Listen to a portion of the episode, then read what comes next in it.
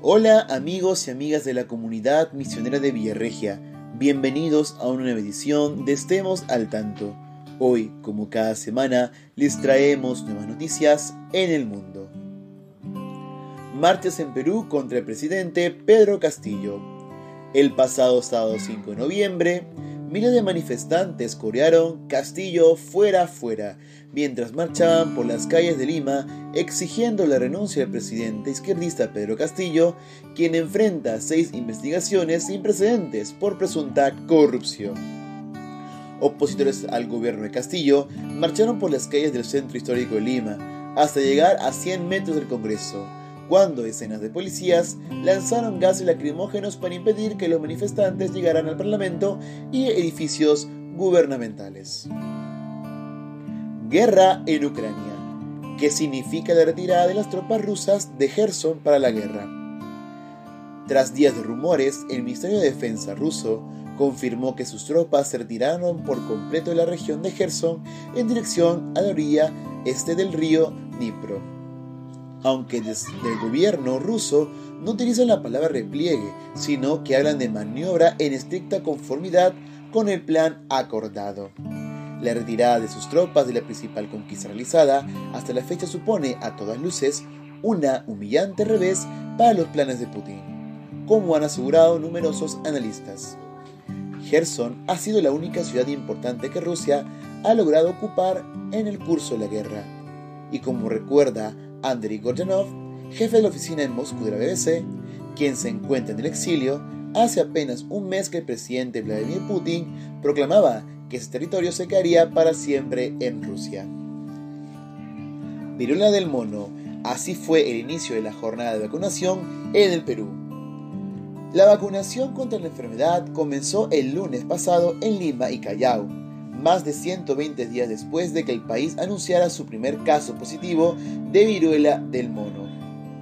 El MINSA, Ministerio de Salud, ha aclarado que durante esta fase inicial de vacunación, las personas con VIH en estado avanzado y aquellas que no estén recibiendo terapia antirretroviral o hayan rechazado el tratamiento recibirán la primera dosis de la vacuna Gineos. Laboratorio nórdico en Bavaria, Dinamarca. El Vaticano anuncia que habrá una investigación sobre el cardenal Ricard. El portavoz del Vaticano, Matteo Bruni, aseguró este viernes que la Santa Sede abrirá una investigación preliminar sobre quién fue el presidente de la Conferencia Episcopal de Francia entre 2001 a 2007.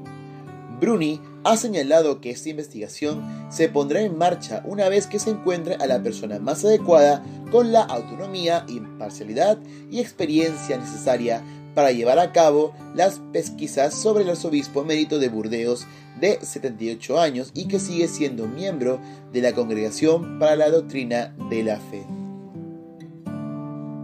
Viaje apostólico del Papa Francisco al reino de Bahrein. Es el primer viaje de un pontífice a la nación árabe.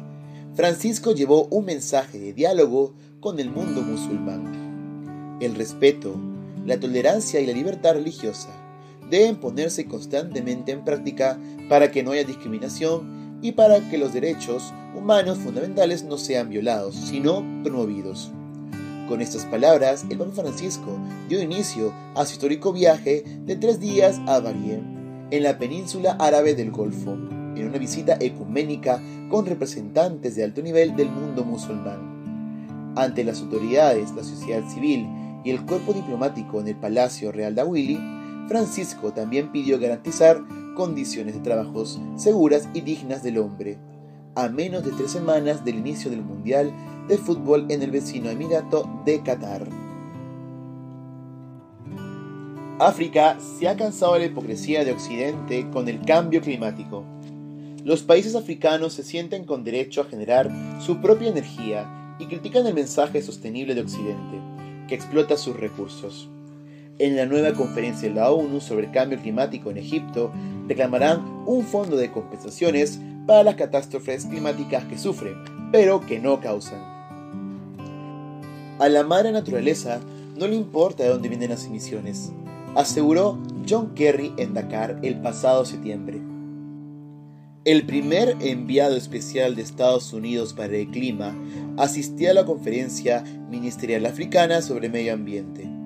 Quiso enfatizar que África debía ayudar a reducir las emisiones globales, pero su mensaje se le volvió en contra rumbo a la conferencia de la ONU sobre el cambio climático en Egipto, la COP27, que se realizará del 6 al 18 de noviembre. La Alianza Panafricana para la Justicia Climática criticó las palabras del político estadounidense y le acusó de estar allí por relaciones públicas.